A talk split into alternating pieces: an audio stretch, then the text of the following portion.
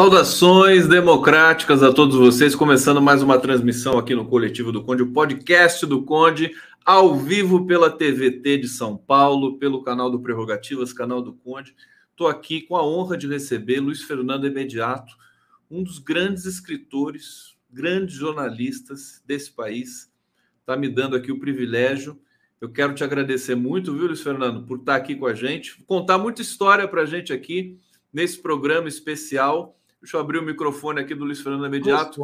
Receber com todo carinho nessa biblioteca maravilhosa que você tem aí de fundo, seus 7 mil livros, mais de 7 mil. E eu estou vendo ali, a gente falou no bastidor, teu prêmio ESSO logo atrás ali. Ô, Luiz Fernando, prêmio passo a palavra para você saudar o público aqui que está aqui para te ver. Conde, para mim é uma honra. Te acompanho aí pela rede social, te admiro muito e estou muito feliz que você tenha me dado essa oportunidade para falar para os seus milhares de leitores. Estou aqui. Quem sou eu diante do Luiz Fernando Imediato? Tem uma das carreiras mais impressionantes do jornalismo. É, ganhou os prêmios, fez matérias históricas. É, Luiz Fernando, vamos começar. Vamos começar uhum. pelo fim. Vamos começar pelo Brasil de hoje. E claro. aí a gente volta lá atrás. Okay. Eu queria, eu quero muito saber de você que, que aconteceu com o Brasil? Como é que a gente chegou nesse ponto que nós estamos experimentando hoje? Dá, dá o seu, o seu Olha, enquadramento desse momento para a gente. Para mim, que tenho 70 anos, embora não pareça, né, que nasci em 1951 e tinha 12 quando meu pai foi preso no golpe militar, e Civil de 1964, e que trabalhei nos anos 70, enfrentei a ditadura, escrevi, não entrei na luta armada, vários colegas meus entraram, foram torturados, espancados, morreram, perderam parentes. É, e conseguimos, a muito custo, depois de 21 anos de ditadura, redemocratizar o país né? Tivemos eleições, elegemos o Collor, toda essa história que todo mundo sabe, é, o, o, o, Fernando Henrique, o Lula, a Dilma, e de repente, e de repente, não por um golpe, mas depois de uma guerra híbrida, chegamos nesse horror, nesse momento horroroso que vivemos. Eu estava até agora há pouco, eu sou dono de uma editora, vou publicar um romance aí, de um advogado que se chama Max Telesca, que se chama 2047. Ele trata exatamente, por coincidência, desse momento orwelliano que a gente vive, nessa é praticamente uma distopia, né? E o mais dramático disso, e para nós, né? Você é bem mais jovem, mas para nós que para nossa geração é um é um terror a gente ter que recomeçar tudo tudo de novo, né? Porque, na verdade, dessa vez é pior ainda, né? Porque foi o povo. O povo elegeu essa excrescência, essa coisa absurda, essa coisa desumana que é o, o, o ex-tenente, né? Ficou capitão só depois que foi expulso. O sujeito está expulso do exército e, e é promovido, vez pode. Então, nós vivemos uma situação é, é kafkiana, né? É um horror. É um Historicamente, você acha, você, você faz uh, uma análise no sentido de que será que o Brasil precisava passar por isso para, enfim, atingir um nível de soberania que nunca teve? Quer dizer, eu fico pensando nisso. A lição ah. Bolsonaro é muito forte né, para gente. É, nenhum país precisa viver uma situação dessa para se renovar, para é, primeiro nós temos que sair dessa, e temos que sair dessa numa eleição. A gente vê que essa eleição vai ter segundo turno, e, ao contrário do que se imaginava um mês, dois meses atrás, vai ser difícil. Vai ser difícil. Vai ter, ou, pela primeira vez. Você se lembra que antes do Bolsonaro, os conservadores brasileiros tinham vergonha de dizer que eram de direita. Ninguém era de direita. O pessoal da Arena não era de direita. O pessoal do PFL não era de direita. O pessoal dos democratas não era de direita. Eram de centro, né? eram conservadores, eram liberais. A palavra Agora, direita já era um insulto naquela época, né? Já era um insulto. Hoje não. Hoje, milhares, milhões de pessoas têm orgulho de dizer que são de direita. E eles veem comunismo até na TV Globo. Para eles, a TV Globo é, é comunista, ou seja, nós vivemos num momento extremamente surreal. Isso é apavorante. Né? Então, e mesmo que a democracia vença nessa eleição que vem aí, nós vamos herdar um contingente gigantesco de direitistas organizados, partidos de direita, grupos de direita, ou seja, mesmo que a democracia vença, mesmo que ganhe um candidato democrata, é, é, nós vamos ter que conviver com uma oposição direitista pela, pela primeira vez desde o, desde o nazismo, desde o integralismo. É? Então, é Imagina como é que vai ser essa gritaria. Pessoal, deixa eu é, falar para vocês aqui, o nosso público, querido imediato. É, tra tragam perguntas aqui, participação no bate-papo, todo mundo já participando aqui. Daqui a pouco eu faço uma rodada de leitura do público. É, Luiz Fernando, o que, que a gente é, vai enfrentar e o que, que a gente tem de fazer para processar esse, esse momento histórico? É, no sentido de que, enfim, o Brasil sempre foi, sempre ficou meio interrompido, né? Uma democracia nunca consolidada de fato, né? Eu não sei, você viveu as agruras aí da ditadura militar, a, a conquista da redemocratização foi um uhum. momento importante e cá entre nós a gente estava indo bem, né? O segundo governo Lula, o país estava feliz, estava crescendo. É, Respeitado que, no mundo todo. Pois é, era uma referência, né? Tinha, estava até fazendo mediações internacionais já, é. pela qualidade da nossa diplomacia, que a despeito de qualquer coisa continua com qualidade. Mas é, é tão triste pensar que o Brasil perdeu esse, esse, esse embalo. O, o, você, como é que você é, encara o jornalismo, a responsabilidade do jornalismo nesse processo? Ok, mas antes disso eu queria fazer um comentário a partir do que você disse. Nos anos 60, o Brasil e a Coreia do Sul estavam no mesmo estágio de, sub, de subdesenvolvimento. Eram analfabetos, país agrário, né, pouca população urbana. O que o João Goulart tentou fazer, ele que de comunista não tinha nada, era um estancieiro, um fazendeiro, rico, né, mas com preocupações sociais, o que ele tentou fazer foi reforma agrária, reforma do setor financeiro, do sistema financeiro, uma reforma que julgasse o país para o desenvolvimento. O golpe militar impediu isso. A nossa elite ela não, ela é dependente do imperialismo norte-americano, não quis saber disso. Inventaram a história do comunismo no governo do João Goulart que não existia, pronto. Aí houve um grande atraso de 21 anos. Nesses, nesse meio tempo, a Coreia, também com, com um governo que também era autoritário, fez as reformas. Fez as reformas. E o que, que acontece hoje no século 21? O Brasil, que tentou sair desse subdesenvolvimento, dessa dependência nos governos, tanto do Fernando Henrique, uma parte, quanto do, do, do PT, o que aconteceu foi que esse, esse crescimento do Brasil foi interrompido pelo golpe parlamentar, com apoio de parte do judiciário que derrubou a Dilma, veio o Temer, houve um retrocesso, o Bolsonaro um retrocesso pior ainda, e, e o que, que acontece hoje? Se você vê a marca da sua geladeira é coreana, o seu carro Hyundai e Kia é coreano, a sua máquina de lavar é coreana, o celular é coreano, a sua TV é coreana. A Coreia cresceu. A, a, a Coreia tornou-se um tigre asiático.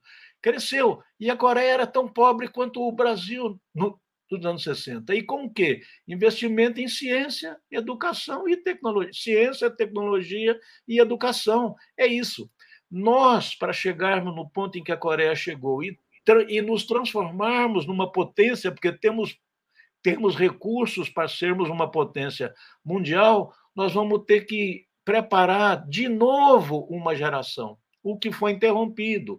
E caso o Lula ganhe essas eleições, ele vai ter que não cometer um erro grave que ele cometeu. Ele fez o Brasil crescer, teve uma política externa excelente, o Brasil passou a ser respeitado, ele deu comida, ele tem essa obsessão. Todo cidadão tem que ter o direito de comer três vezes ao dia, que coma quatro, que coma cinco, mas ele tem que ter educação. E educação não é só o ProUni, não é só dar um, um ensino técnico e superior, não, é educar para a cidadania.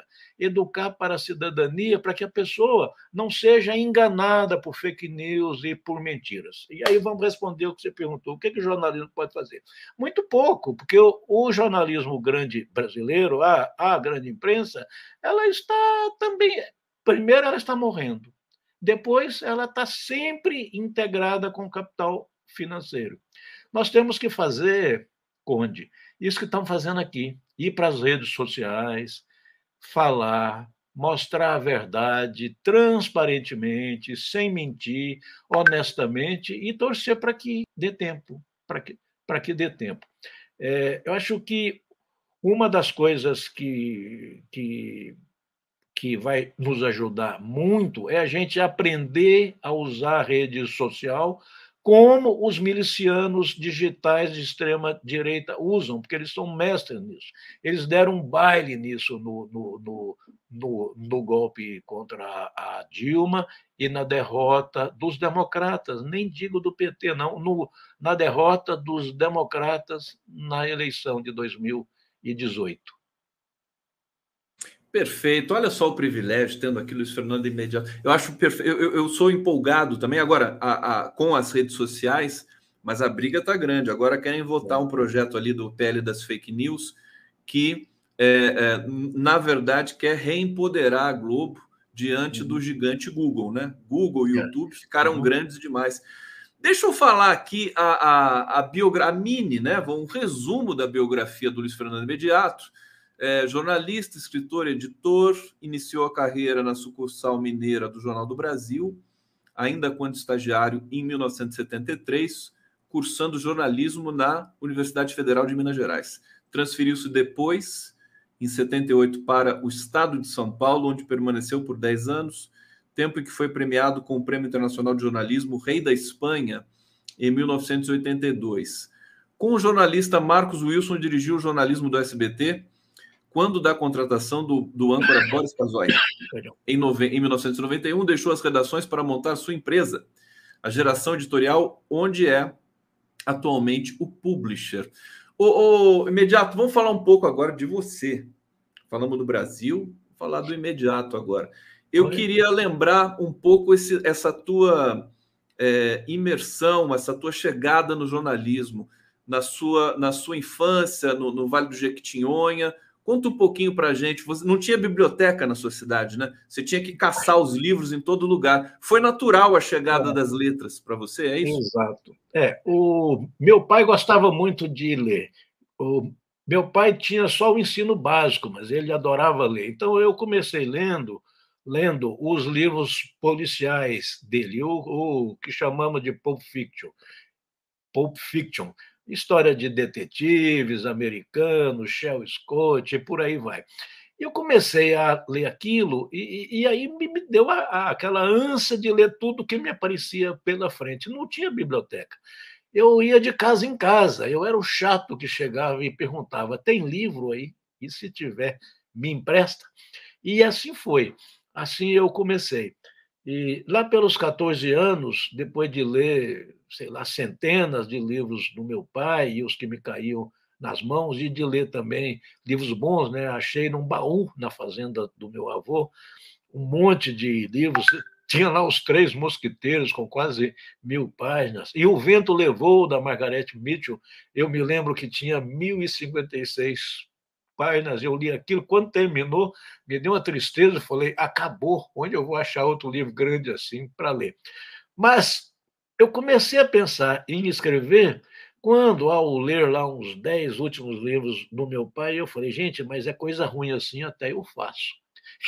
e aí, aí eu comecei. E, e assim foi.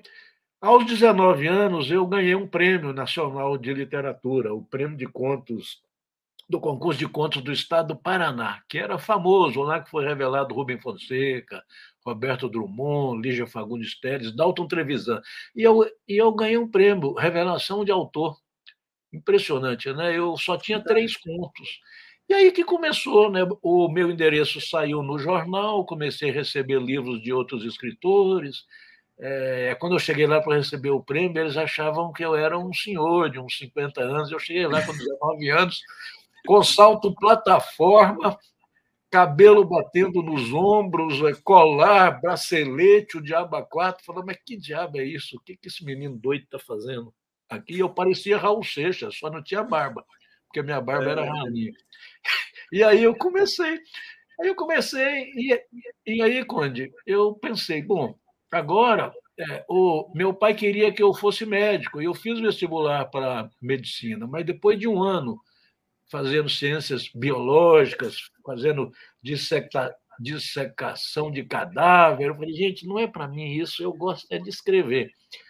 Foi uma briga, porque meu pai não queria que eu fosse escritor, nem jornalista de jeito nenhum. E por que, que eu fui ser jornalista? Eu fui procurar que profissão eu poderia ter ligada à literatura, quer dizer, como é que eu poderia viver? O que, que eu ia trabalhar? Como é que eu ia comer? Como é que eu ia comprar roupa? Aí eu vi, eu tenho que ser jornalista, porque estudar letras eu não vou, quando eu vou dar aula, porque eu sou gago. Aliás, eu era muito gago, hoje eu gaguejo só um pouquinho. Falei, eu tenho que ser jornalista. E fui ser jornalista. E quer saber? Eu nem gostei muito de ser jornalista. Eu fui jornalista por quase 20 anos, mas eu queria mesmo era escrever ficção. O prêmio Rei de Espanha, que eu ganhei, foi com uma crônica de 40 linhas. Era, era, era uma crônica literária baseada num fato real. O prêmio ESSO, que eu ganhei, foi com a série de reportagens que eu escrevi na primeira pessoa, como se fosse um romance. Foram é, dez páginas de jornal. Imagine você, naquela época a gente conseguia escrever uma história em dez páginas de jornal, com letra pequena, e publicar. Então, quando eu deixei o jornalismo, onde eu fui bem combativo, é verdade, para mim foi um alívio. Foi um alívio, porque eu queria mesmo era escrever ficção. E, mas você sabe que, ao escrever ficção, eu só escrevo ficção, autoficção, porque é tudo baseado em fatos reais. É tudo baseado em fato real, né? É. Mas é um pouco a sina do, do ficcionista, né? Ele tem que é. se inspirar na, na, na experiência. Viver, mas você né? é um pouco autobiográfico, né? Sempre. Muito, muito, muito. Todas as minhas histórias, mesmo as mais estapafúrdias, são autobiográficas. Eu vivi coisas que eu acho que é inacreditável que eu tenha vivido, mas isso é outra história, nem dá para contar. Olha, enquanto você estava falando, eu fui buscar uma foto sua, essa que você falou. É essa aqui que você ganhou o prêmio lá do, do, do, do Paraná? Não. Aí, não, era pior ainda. Aí era pior bem... ainda. Aí eu estou bem comportado. Aí eu já era jornalista. Aí eu tinha 25 anos. Isso foi. Olha só, fantástica essa foto. Olha meu cabelo aí, que coisa esquisita, né, cara? Super visual. Eu achei outras também no caminho. Deixa eu até colocar já. Essa aqui você está com o Boris tá Casoy. Boris Casoy, lá no SBT. É, no, no, a gente já vai falar sobre isso. Uhum. E essa aqui, você está aqui? Nossa, mãe, eu, eu sou esse do meio. Você é o do meio. O que, que você está você... fazendo com essa metralhadora na Não, mão? Essa foto aí foi um exibicionismo romântico bobo. Eu estava cobrindo guerrilhas na América Central. Por incrível que pareça, esses meninos aí são guerrilheiros. Essa cidade onde eu estava, São Lourenço, depois que eu saí daí, ela foi bombardeada. Acho que não sobrou ninguém. Teve um bombardeio aéreo aí. Nicarágua, né? É, é El Salvador. El Salvador? El Salvador. Porque você ganhou o prêmio. Com a matéria sobre a Nicarágua, você ganhou qual prêmio? Não, o Rei de Espanha eu ganhei com uma crônica aí, história de uma menina aí na guerrilha de El Salvador. Perfeito. E o, e o prêmio ESSO foi por qual matéria? Foi por uma qual... reportagem sobre juventude urbana brasileira nos anos 80 e início dos anos 80, chama Geração Abandonada. Ela saiu no Estadão e em mais 14 jornais que a Agência Estado vendeu.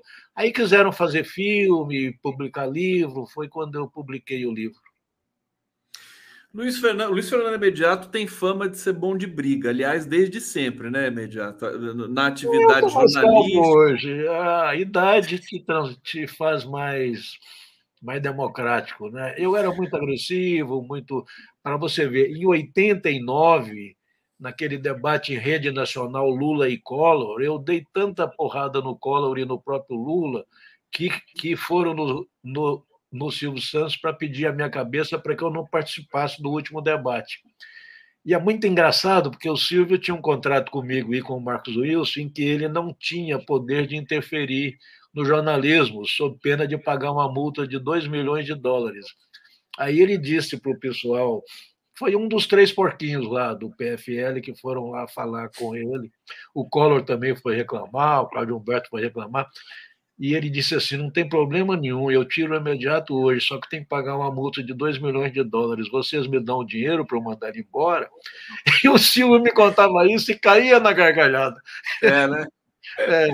Mas, enfim. É, Como é que é, vocês é... conseguiram uma multa tão, tão cinematográfica dessas aí então, nesse contrato? Silvio, o Silvio, não sei se você se lembra, ele tinha um jornalismo muito ruim e a TV dele, o SBT, era, já era a segunda em audiência no Brasil, mas não tinha publicidade de cartão de crédito, de banco, de coisas né, para a classe média comprar e para os ricos comprarem, que é quem consome.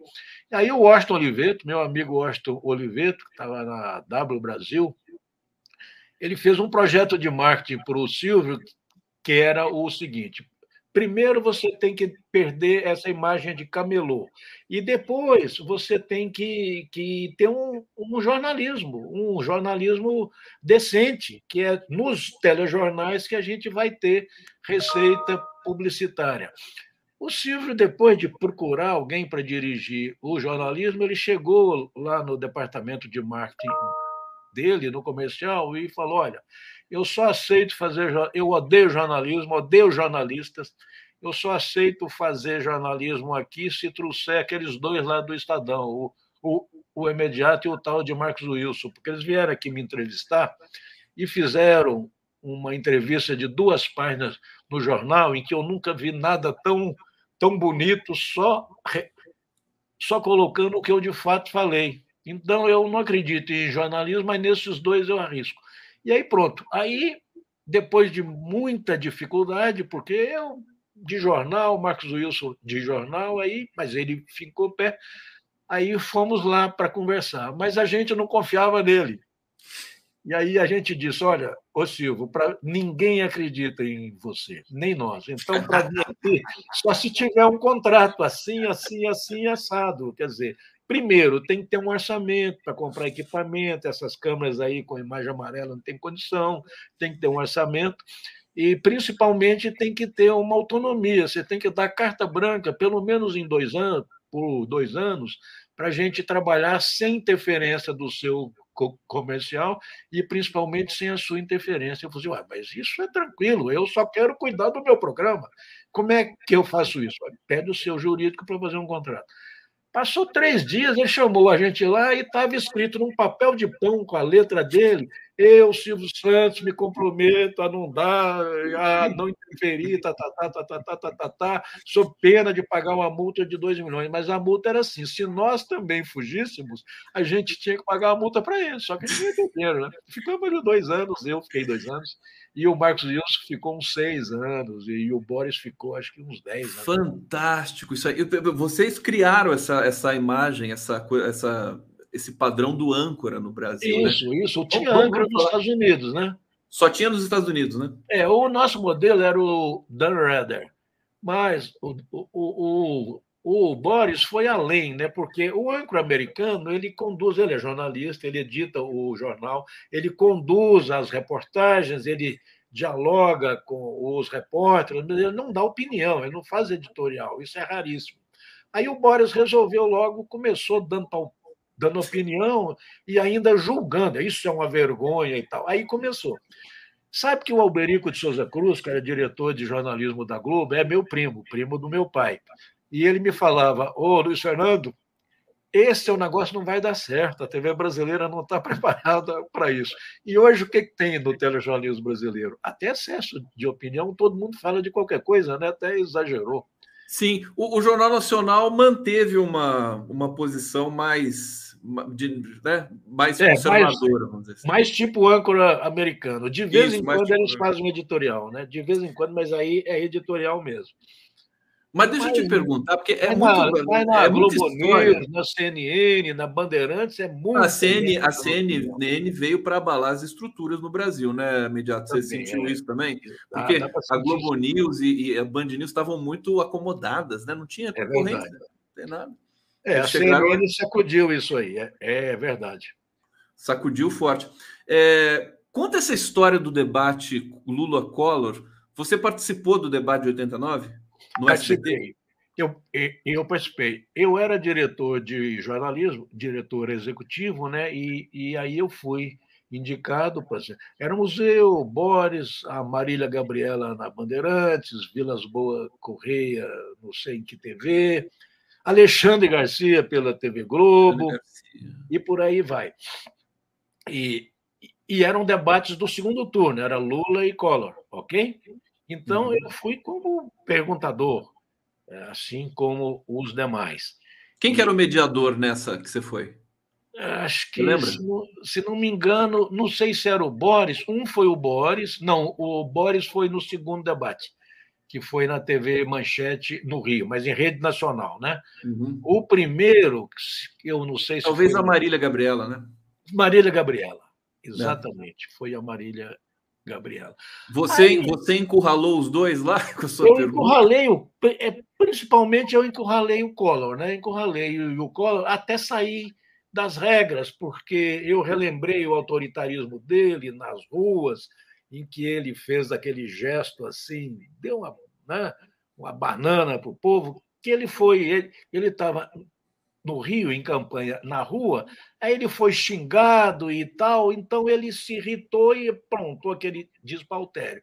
E eu perguntei se ele eleito, se ele ia ser um democrata ou ia ser um autoritário como aquele cidadão que tinha dado uma banana para o povo. Aí ele diz assim: não, eu não fiz nada disso. Era o, eu não fiz. Aí eu peguei o jornal, não podia mostrar, mas eu peguei a folha e falei assim: mas o senhor não se reconhece nessa foto? E as regras não podiam mostrar nada. Podia né? Aí, mas a câmera foi. O Alberico, que é da TV Globo, disse: Puta merda, mas como é que você faz isso? Puxa essa câmera e tal. Foi uma confusão danada. Mas o, o Collor disse assim: não, não é verdade. Esse gesto é, é um gesto de vitória, não é uma banana para o povo. Não é...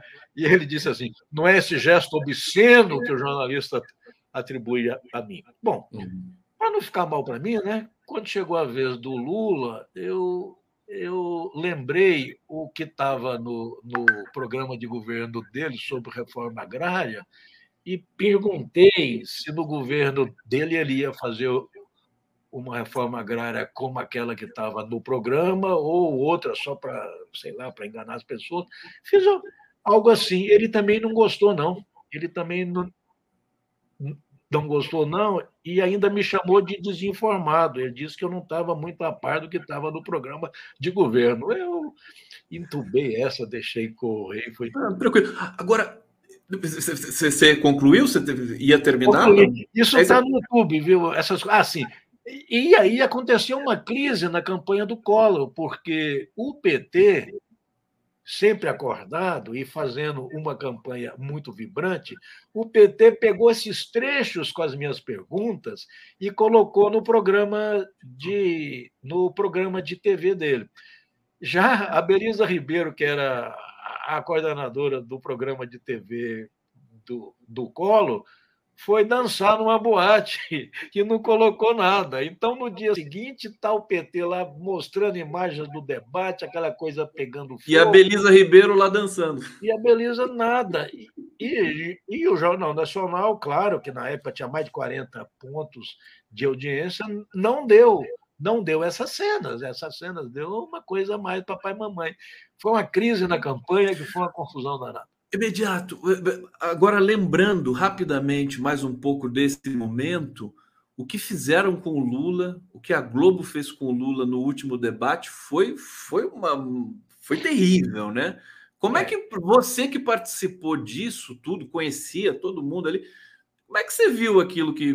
Na, na hora você, você, se deu conta, ou você Olha, tem uma outra leitura verdade, momento? O, que, que, a, o que, que a Globo fez com o último debate? Ela editou da maneira que bem quis, né? Aquilo ali não era mentira, mas foi uma edição malandra, feita pelo meu primo, Alberico de Souza Cruz, e pelo Ronald Carvalho. Né? Eles é que editaram. Apesar de ter sido muito criticado, eu critico menos, porque, na verdade, a coisa é, é subjetiva. Né? Você uhum. vai editar o que, na sua cabeça, são os melhores momentos.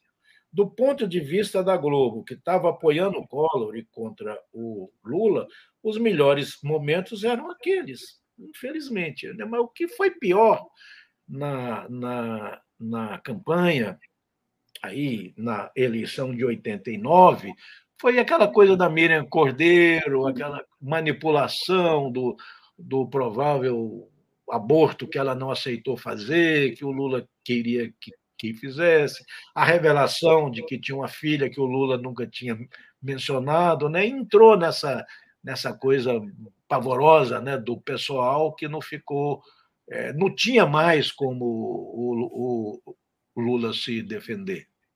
Infelizmente foi isso. Né? Manipulação.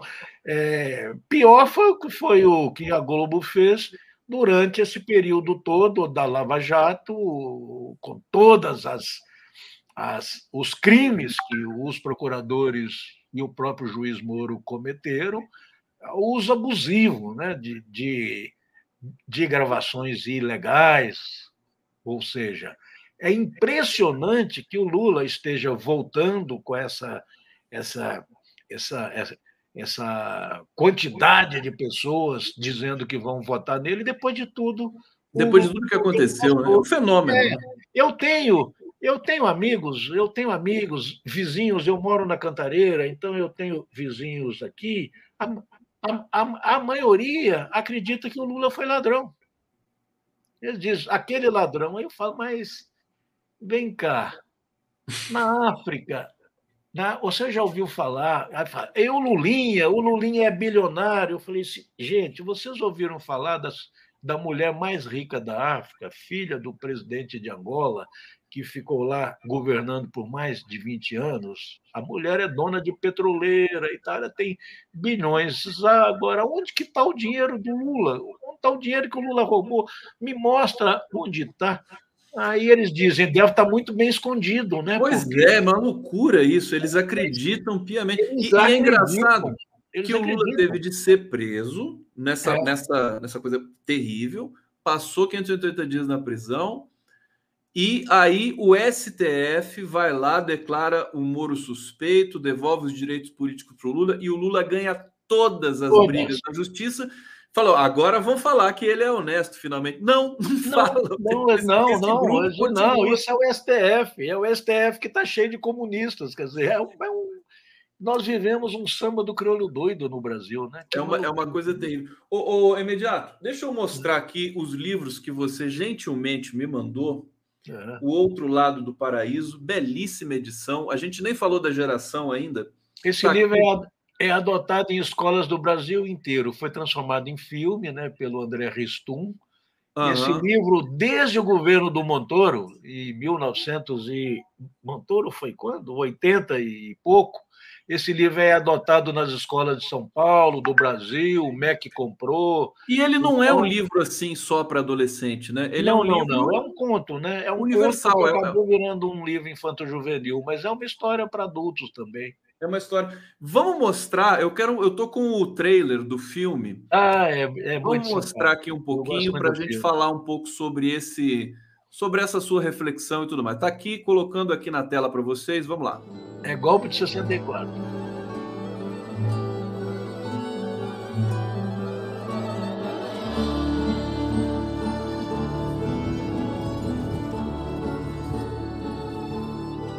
Vocês sabem que estão construindo uma cidade grande naquele rumo.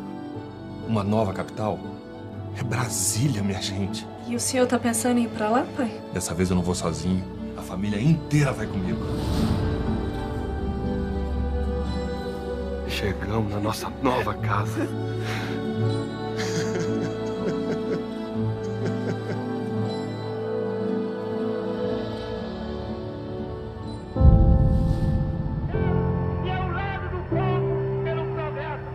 Esse é meu presidente. Isso é uma provocação de comunista baderneiro. Olha aqui, rapaz. Ninguém fala mal do presidente João Goulart na minha casa. Fala pro teu pai tomar cuidado, Sueli. Chegou a hora de provar que estamos unidos na luta pelo Brasil e pelas reformas de base. Como disse o professor Paulo Freire, nunca percam a capacidade de sonhar. Você é esquisito. Esquisito, mas é bonitinho.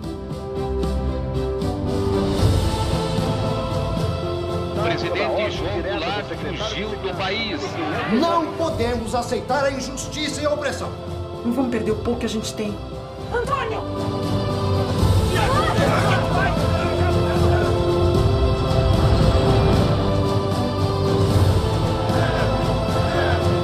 Isso não é coisa pra criança.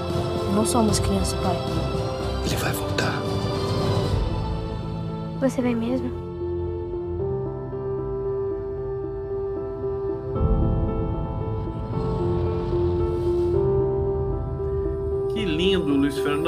Esse esse é, é de 2017, assim, te emocionou é. esse filme? É, e é autobiográfico, né? É. Fala pra gente desse. Esse filme sempre me emociona, porque eu escrevi esse livro em, em homenagem ao, ao, meu pai, que já morreu, uhum. e, e, o, e o André Stum, que Filho de exilado, nasceu em Londres, foi criado na Itália, mãe italiana, foi assistente de direção do Bernardo Bertolucci no filme Beleza Roubada. Chegou ao Brasil e tal, e, e calhou de ser escolhido para dirigir esse filme. Eu digo sempre a ele que, ao contrário de outros autores que reclamam das, das adaptações que fazem de suas obras, eu fiquei muito feliz porque ele conseguiu fazer um filme. Não dá para comparar filme com livro, né? mas eu digo que ele deu à história uma dimensão mais humana. É, é, eu acho o, filme melhor do que o livro, se é que se pode dizer que uma coisa é melhor do que a outra. Esse filme foi um fracasso nos cinemas brasileiros, mas agora ele já a Globo comprou, já passou três vezes de madrugada, vai passar mais duas vezes. É, é, passa naquela sessão Corujão. Mas ele está na Prime Video da Amazon, ele está na Paramount, ele está num, num, canal que chama não sei o que Time. E, Deve estar tá na Globoplay também, né? Está na, tá, na Globoplay, não sei se está. Eu, eu, não sei se está, porque ele está na Globo TV aberta, né? Uhum. Mas ele ele está em DVD, que ninguém usa vê mais, né? Ganhou prêmios, né? Ganhou prêmio em Gramado, melhor filme pelo público, ganhou no Festival de Brasília, ganhou em Trieste, na Itália, ganhou na Espanha, passou em Cuba, passou em Cuba. Passou eu fui Cuba lá, tem um cinema muito forte. Muito... É, passou em Moscou, passou, passou aí. Cuidado, cuidado falar de Moscou. É, Cuidado falar de Moscou, opa, você sabe o que está acontecendo, né, o Mediano? Nossa, não está fácil, não, né? É brincadeira. até, até vou te mostrar aqui, ó. Esse quadro do Edgar Degas, é. ele se chamava As Bailarinas Russas. Ah. E agora ele passou a se chamar As Bailarinas Ucranianas. Ah, meu Deus. Mudaram o nome do quadro. É. Ô, imediato, no filme tem uma cena aqui com o grande Moscovis isso. Essa, essa, essa, esse bastidor do Jango Goulart, do Jango, é, esse, esse, momento do golpe. Você, você, você, vivenciou esse momento do golpe? Sim, eu tinha 12 anos, né? Eu você tinha 12 tinha, anos. O filme, esse menino que, que aparece aí no filme dando um lindo beijo numa menininha, sou eu. Né? O do Moscovitz faz o papel do meu pai. Meu pai, em 63, foi para Brasília para comprou esse caminhão aí, foi lá pensando em ser rico. Mas aí deu tudo errado, né? Que ao contrário de outros que tinham um caminhão e ficaram ricos em Brasília transportando areia, plantando grama, o meu pai entrou na política, entrou no sindicalismo. Ele era fanático pelo Brizola, pelo João Goulart, foi defender o Jango e foi preso. Olha eu aí. Aí foi preso. Ele foi preso e o meu avô, que era amigo do Zé Maria Alquimim, que veio a ser o vice-presidente do Marechal Castelo Branco, foi lá para soltar meu pai. Aí o, o Alquimim disse assim: Olha, procurei, procurei, não está em nenhuma de delegacia, está tá, tá no quartel. E é o seguinte: aqui a gente manda prender, manda soltar. Então eu vou mandar soltar o seu genro, esse doido. Você prende ele na sua fazenda, lá em Bocaiúva. Zé Maria Alquimim era de Bocaiúva. Você prende ele na fazenda, não deixa ele sair, não, porque a situação está muito perigosa.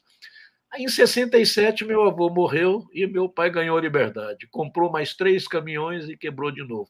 Meu pai é um cara que ficou rico fazendo plantando algodão para fazer uniforme para soldado na Guerra da Coreia, em 1954. Eu tinha três anos. A hora que eu fiz cinco anos, meu pai quebrou totalmente. Depois ele, ele nunca mais se levantou na vida. Eu fiz esse livro em homenagem a ele, porque era um doido, vivia atrás de um sonho. E o, e o livro trata disso. Né, que Seu o, pai visionário. Visionário, é um Quixote. E o que está no livro é o seguinte: você tem que ter um sonho. O sentido da vida é sonhar, é buscar o sonho, é o caminho. Se vai chegar, não interessa, mas você tem que sair atrás desse sonho. E é o que a gente vai fazer hoje, né? Retomar a democracia que perdemos de novo. Perdemos em 64 e, e perdemos, perdemos em 2016. Que lindo você falar isso. Eu, eu conversei recentemente também com o Boaventura Souza Santos, que é o, o sociólogo português, grande, um grande amigo dele, brasileiro, que é o Zé Geraldo de Souza Júnior, que é um grande uhum. jurista, foi reitor do UNB, e ele diz essa questão da utopia, né? É preciso é, sonhar, é. porque senão você não sai do lugar e você se desumaniza, né? E o sonho é para humanizar. É para humanizar, exatamente. É o, eu vejo que você fica emocionado quando você fala do, do seu pai. Como era o nome do seu pai? Antônio Trindade. Antônio Trindade. É, imediato era o sobrenome da minha mãe. Aí meu pai dizia: Mas você fez um livro em minha homenagem, mas você assinou Luiz Fernando Imediato. É difícil eu provar para os meus amigos que você é meu filho. Eu falo, pai, o que, que você há de fazer, né? Luiz Fernando de Souza não ia colar. Meu pai era Alves de Souza, Antônio Trindade Alves de e, Souza. E pelo que eu entendi na sua biografia, o, o, o teu pai é, a, era muito novo quando você nasceu também, né? Meu pai tinha. É, meu pai é de 26. É, meu pai tinha, tinha 25 anos. Ele casou com a minha mãe. Casou com a minha mãe, ele tinha 24 e a minha mãe tinha 15. Eu nasci. Tudo era, tudo era antecipado antigamente. Tudo era né? antecipado, né? Minha mãe era só 17 anos mais velha do que eu. O, Quando eu ia ao cinema com a minha mãe, eles achavam que eu era namorado dela. é imediato, impossível. Isso quer dizer que você tem um trindade depois do imediato? Não, não. Meu pai era não, Antônio não Trindade de Souza, mas o Trindade era por causa da Santíssima Trindade. A mãe dele era espírita e achou melhor botar Trindade. Era Antônio Trindade Alves de Souza. Meu avô era Alves de, de Souza. E a minha mãe era Fernandes Imediato. Imediato, deixa eu te perguntar, é, antes de falar da geração editorial, quero falar da Dilma Rousseff também porque Sim. acho que ela tem um papel importante na tua vida. Pelo menos eu senti isso com esse outro livro aqui. Não passarás o Jordão. Não é. passarás o Jordão. Jordão, que é o nosso diretor da, da TVT. Ah, eu é. vou até brincar com ele. Não passarás o Jordão. O Jordão aí é o Rio, né? É o, Rio. o Jordão aqui é o Rio Jordão. É, vendo ali no filme a questão do golpe, João Goulart, hoje nós temos uma cena no Brasil que também é perigosíssima é, muitas ameaças, o medo instalado e uma prospecção que eu pude fazer recentemente, o mundo está esperando um golpe no Brasil. Se você é. vê o Brasil de fora, tudo que aconteceu nos últimos anos, você não vai esperar que a coisa vai ficar bonitinha aqui não. nas próximas eleições. Não. Eu queria saber de você, com a tua experiência e vivência, é. É, se você está acompanhando essas, essas, esses enunciados aí que a mídia vai jogando, uma, uma certa, um, uma certa perplexidade ainda da sociedade brasileira, você acha que a gente corre risco? Esse risco sempre existe, né? o, o, o esse eventual ocupante do Palácio do Planalto, cujo nome eu prefiro até nem ficar falando, é o inominável, ele sempre deixa claro que a eleição não pode ser por, por, pela urna eletrônica, tem que ser no voto em papel, ele está sempre colocando em dúvida a lisura do Tribunal Superior Eleitoral, do próprio sistema. Parece que é o cara que não não vai aceitar a derrota que parece iminente, né? não vai ser fácil, mas é iminente. A, re... a rejeição dele é muito grande. E, e ele tem essa coisa de ter 170 mil pessoas compraram armas. Essa liberação pelo governo dele do porte do, do porte não, da posse, né, de armas em casa, armas de colecionadores, de caçadores, permitiu que importasse, quer dizer, arma de caça é o quê? É espingarda, né? Espingarda para dar tiro no bicho, ou para colecionar. Importaram metralhadoras de chão. Como é que você pode importar metralhadora de chão para caçar, para colecionar? Então, nós temos 170 mil pessoas que compraram armas. Essas armas não todas, né, mas grande parte está na mão de milicianos, está na mão de pessoas que se dizem de bem e pessoas que podem não aceitar o resultado da eleição. E aí? Então, é, a gente tem que estar é essa coisa das instituições. As instituições estão funcionando? Elas estavam em 63 e em 64 as Forças Armadas depuseram o presidente João Goulart. Então, o risco sempre existe. É um absurdo, é um absurdo, mas a gente tem sentido a gente ter medo de que isso aconteça. E a população está desarmada. Quer dizer, nós nunca tivemos uma guerra civil de fato no Brasil. Nós tivemos revoltas localizadas, revolta de, de escravizados, você teve depois da independência, né, que não foi bem uma independência, mas ainda assim, depois de 1822, revolta na, na Bahia, revolta no Nordeste, mas guerra civil mesmo, para dividir o país, como teve nos Estados Unidos em 1865, a guerra civil, a guerra da secessão, isso nós não tivemos no Brasil, mas podemos vir a ter, podemos vir a ter. É muito perigosa a situação. E se tiver, aonde, como é que vai, vai se resistir? Se entrar PM, milicianos e parte das Forças Armadas. Haja vista que os setores democráticos do Brasil são pacíficos demais, né? A gente aceitou o golpe contra Dilma, assim, na base da, da compreensão. Né? exatamente, exatamente. E aí fica realmente perigoso. Imediato, tem comentários aqui, deixa eu trazer alguns comentários do público. Estamos ao vivo aqui com Luiz Fernando Imediato, podcast do Conde pela TVT de São Paulo. Raíssa Lobo, um dos grandes editores do Brasil. Gal Belchior, privilégio de descobrir, descobrir tão cedo a vocação. Nores, Regina, é, boa tarde, Conde Luiz Fernando. Mais uma entrevista para abrir nossas mentes. Como é triste ver como o país está no esgoto, as máscaras caíram Sueli. Oi, Luiz Fernando, mano querido, estou aqui para ouvi-lo. Sueli ah, é sua irmã? Minha irmã, Sueli imediata, é personagem do filme. Namoradeira, ela namora um militar no filme. Ah, que legal. Um beijo para. Roxa. Eu não sou petista, eu voto no PT, mas eu não sou petista. A ela é petista. petista roxa. Ela não pode ver o Lula que quer abraçar, palpar. E, aí, e aí o, o, o sobrenome tem flexão de gênero também? É, é Sueli imediata? E Luciano é imediato? Sueli imediato. Sueli Dias imediato. Helena, Chá, Helena Alves, que conversa boa, não conheci o imediato, mas já fiquei fã. Opa, obrigado. Gal Belchior, imediato encantador. O pessoal adorou você e oh, precisa explicar isso, né? Você realmente é muito encantador. Raíssa Lobo, Outro Lado do Paraíso, é um filme lindo. Imediato. É, a geração editorial. Você, você fundou essa editora. Foi. Em 1991. 92. E aí você largou o jornalismo.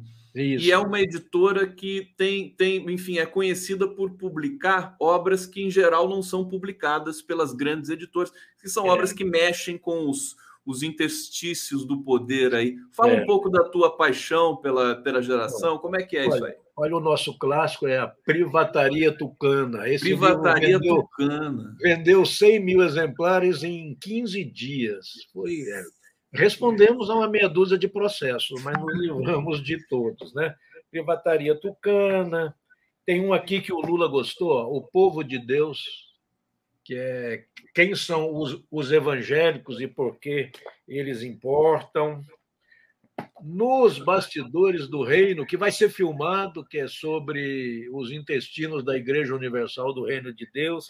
Uau. A editora começou em 1992 lançando o um livro de jornalismo. Nós lançamos um livro do Cláudio Humberto.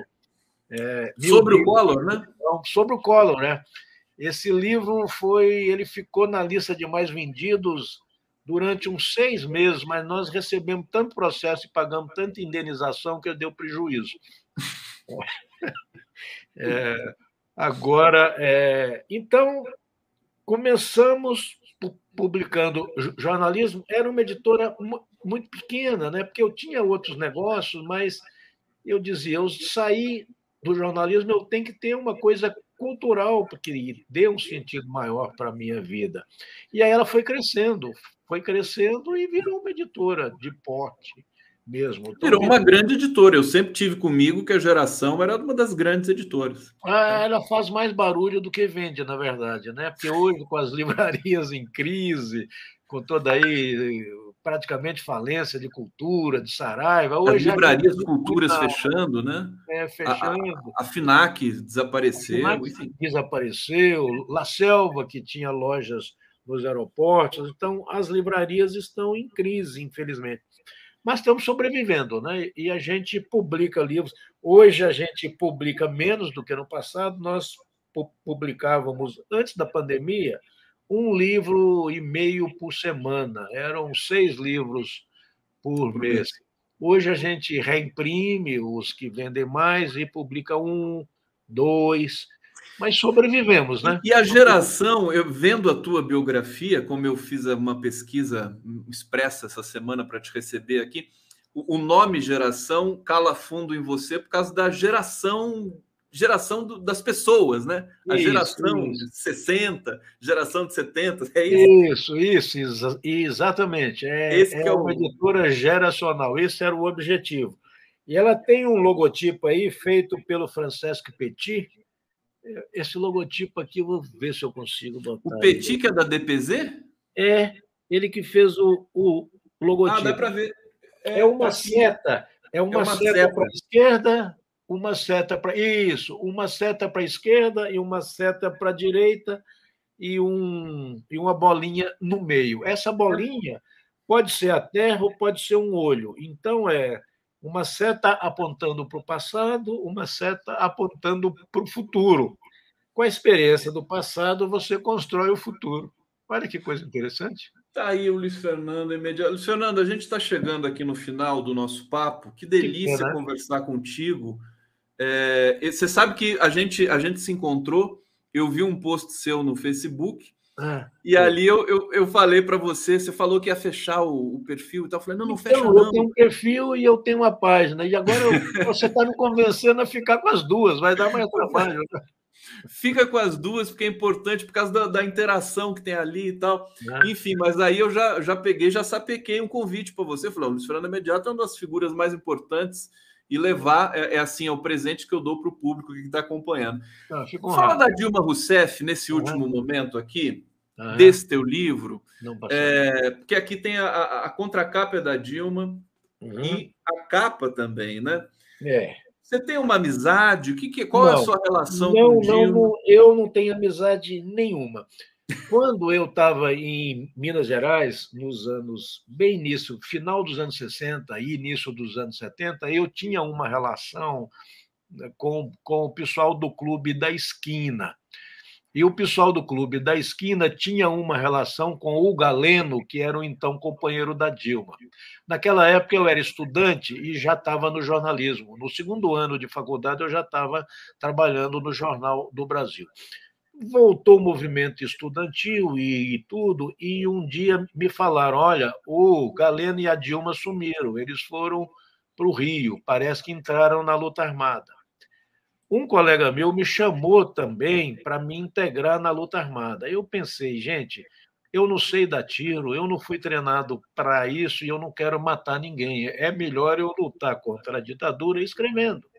E aí eu comecei a escrever primeiro esses contos do Não Passarás o Jordão, onde tem uma, uma, uma, um conto que dá título, tem dois personagens, tem vários personagens reais. Tem o ministro Paulo Brossard, tem o presidente Geisel, tem, tem uns advogados da época do Partido Comunista, tem o Vladimir Herzog, que, que também é personagem do, do livro, tem toda a história do assassinato dele por tortura, e tem uma moça que se chama Cláudia B., que é inspirado na Dilma, é um relato de como ela foi barbaramente torturada. Esse livro saiu em 1977, numa editora de São Paulo que se chama Alfa Ômega. Agora ele sai na minha editora. Quando saiu essa edição, revista e ampliada, eu resolvi fazer uma orelha é, citando o caso da Dilma e deixando claro como é que tinha sido essa minha história em Belo Horizonte, naquela época terrível, na pior época da ditadura militar, que foi no governo do Médici, quando começaram que a ordem era matar mesmo, né? era pegar, prender, matar, e foi a época também da guerrilha lá no, no Araguaia. E, e, e sabe, é, depois, olha só a ironia do destino. Eu, ao longo da minha vida, estive várias vezes com a Dilma em reuniões no Palácio do Planalto e no Ministério das Minas e Energia, quando ela era ministra, ainda estava se recuperando do câncer, carequinha, usando peruca, e ela falava com grande entusiasmo do pré-sal, mas já mostrava nas reuniões que era muito brava, ela tratava os assessores com grosseria. Eu ficava escandalizado porque, embora eu tenha sido no passado um chefe muito assim agressivo e muito exigente, eu achava que a Dilma podia ser um pouquinho mais carinhosa para envolver as pessoas. Já naquela época ela era ministra. E aí no primeiro governo dela, quando ela fez a famosa faxina no ministério e demitiu os que estavam sendo acusados de corrupção.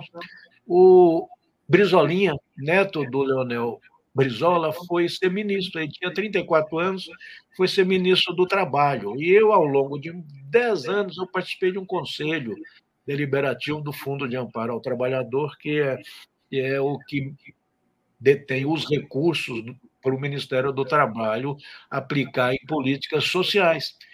E como eu conhecia muito o, o, ministério, alguém do governo, do Palácio do Planalto, que eu não vou falar o nome aqui, que pega, pega mal, me pediu para ajudar o, o Brizolinha. Eu fui ajudar.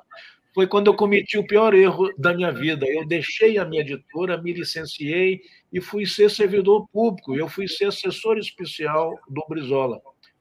E como assessor especial, eu fazia mais do que faz um assessor especial, porque eu me envolvo demais nas atividades, e aí eu, eu acabei sendo meio que ministro. Então, o Brizola me levava nas reuniões com a Dilma, com a Gleisi, com os ministros, e eu é que explicava tudo que estava sendo feito. Imediato. Você vai ter que voltar aqui para contar essa história, entendeu? E aí que eu conheci, aí que eu conheci a Dilma. Assim, Mas então não, não fala mais nada, que você vai, a gente vai marcar um outro papo para você, tá contar essa história para a Dilma, que eu, tá, tá chegando o Zé Trajano aqui para. É, a tragédia que foi Elis Fernando imediato no governo. Eu, eu queria é, fazer tudo mais certo, sentido. não dava certo. Imediato, brigadíssimo pela sua generosidade, sua, esse, esse carisma que você tem. E eu trabalho aqui, você viu, aqui atrás é a minha biblioteca, meu escritório, trabalho em casa, tenho uma filha de cinco anos, Serena, cuido da filha, é, escrevo as minhas coisas e estou à sua disposição, quando quiser. Obrigado a todo mundo que acompanhou o podcast do Conde. A gente volta amanhã, nesse mesmo horário, 5 e meia da tarde. Valeu, gente.